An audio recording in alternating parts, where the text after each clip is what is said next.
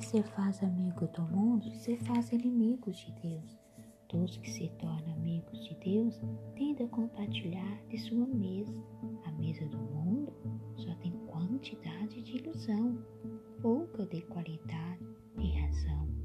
E todo aquele que vive de ilusão é seduzido por coisas visíveis, porém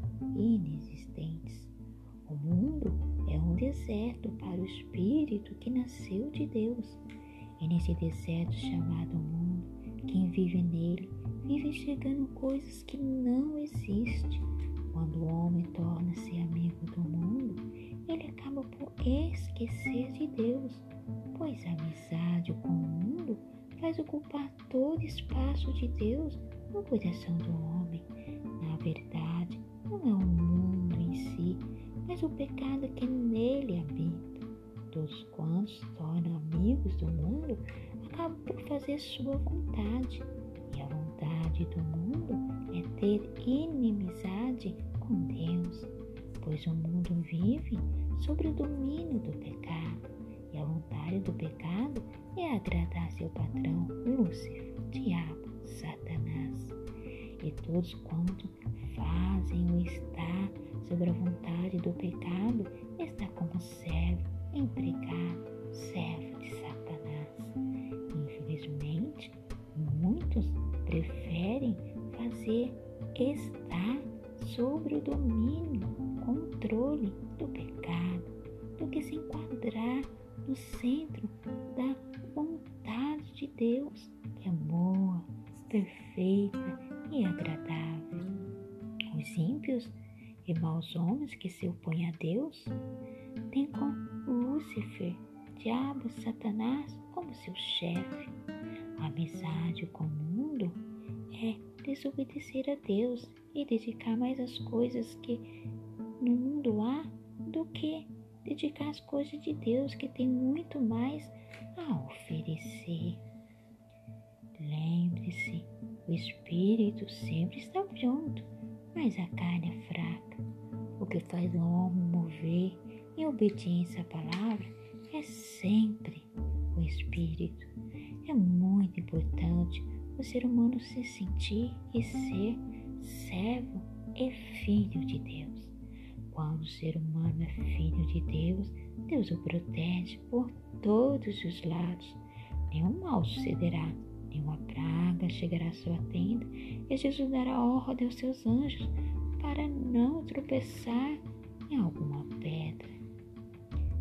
Na verdade, a carne tem que ser serva, pois ela não gosta de ordens, ela gosta de fazer o que bem lhe agrada.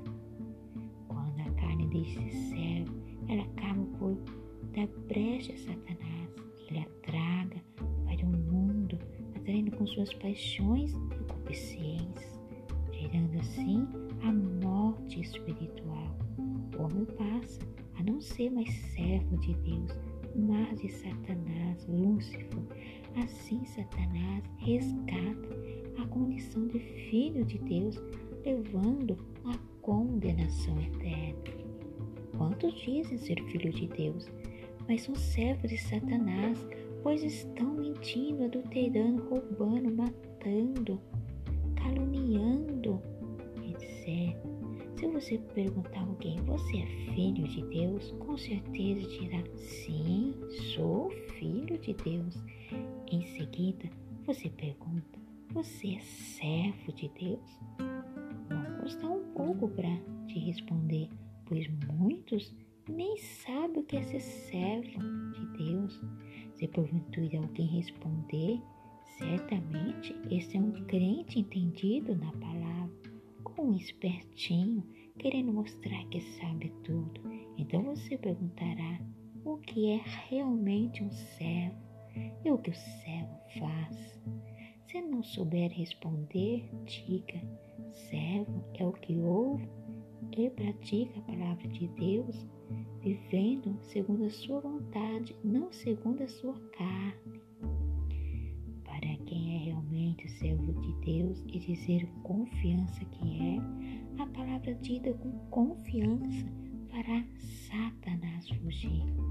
O mal vem senão para roubar, matar e destruir. A intenção dele é roubar a confiança do ser humano e matar, destruir espiritualmente. Foi isso que ele quis fazer com Jesus através de suas palavras duvidosas. Ele usou palavras duvidosas e tentadoras.